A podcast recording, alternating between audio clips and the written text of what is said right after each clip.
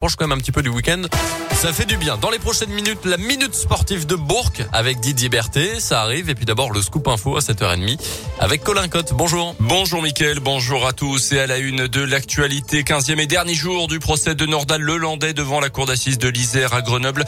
L'audience se reprendra tout à l'heure à 9h avec les derniers mots accordés à l'accusé avant que les jurés se retirent pour délibérer.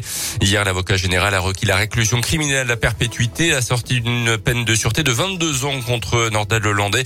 Toute dernière occasion donc pour lui de parler ce matin, de s'adresser à la famille de Maëlys, même si Laurent Boguet, l'avocat du père de Maëlys, interrogé hier soir, n'en attend pas grand-chose. Je le dis sans cruauté particulière, il a eu quatre ans et demi pour préparer les premiers. Ils m'ont guère convaincu à titre individuel.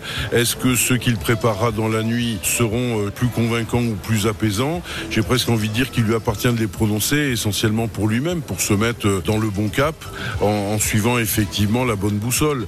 Euh, là maintenant, euh, il appartient aux jurés, à partir de tous les éléments qui ont été débattus, de euh, rendre justice, prononcer une sanction à l'encontre de Nordal Lelandais et authentifier, autant que faire se peut, le statut de victime suppliciée de la petite Maëlys et de ses parents. Le verdict est attendu dans la journée à la cour d'assises de, de l'Isère à Grenoble.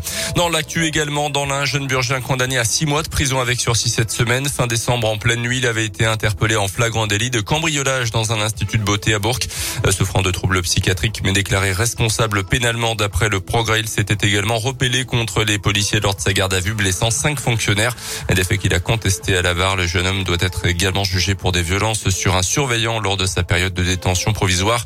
Une audience qui aura lieu dans les prochaines semaines. Un maire de l'agglomération lyonnaise très violemment agressé en pleine rue hier en fin de matinée. Un homme muni d'un couteau s'en est pris à l'élu sur la place du marché, le frappant au visage avant de menacer de mort des adjoints qui l'accompagnaient. Deux agents municipaux également ont été menacés. Il venait de s'interposer. L'homme a été interpellé. Il avait déjà fait l'objet de plaintes, notamment pour violence. Dans l'actu également, ce matin, Jean-Jacques Bourdin encore un peu plus dans la tourmente. Le journaliste star d'RMC BFM TV visé par une deuxième plainte après celle déposée par l'animatrice Fanny Agostini.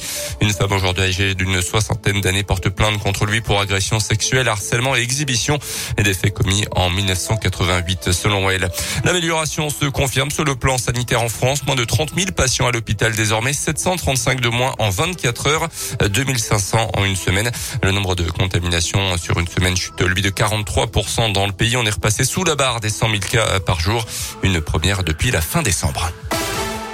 Les sports avec le basket et l'exploit de la Gielbourg hier, une des plus grandes performances européennes de son histoire. Victoire contre le leader d'Eurocoupe, Grande Canaria, 78 à 76 devant le public d'Equinox. Les Bressans accusaient un retard de 13 points à la fin du deuxième carton avant de revenir au score face aux Espagnols. Un succès qui permet donc à la jeu d'être huitième de son groupe et de ne plus être pour l'instant sous la menace d'une élimination alors qu'il reste encore cinq matchs à jouer. En rugby, le match des 120 ans de l'US Bressan ce soir à, Verchères, soirée anniversaire, mais match de championnat très important quand même en vue du maintien face à Agen, ancien top, pensionnaire hein, du top 14. Ça sera à 19h30 avec des animations bien sûr et un tifo notamment en tribune pour les supporters. Le programme est à retrouver euh, sur notre site internet radioscoop.com. Et puis les JO d'hiver à Pékin avec une matinée chargée des chances de médailles pour l'équipe de France en ski cross et en ce moment suivre également euh, tout à l'heure les dernières courses de biathlon, les Mastart avec le départ des filles à 8h, les garçons ça sera à 10h. Le compteur des Bleus est toujours bloqué à 13 médailles dont 4 en or.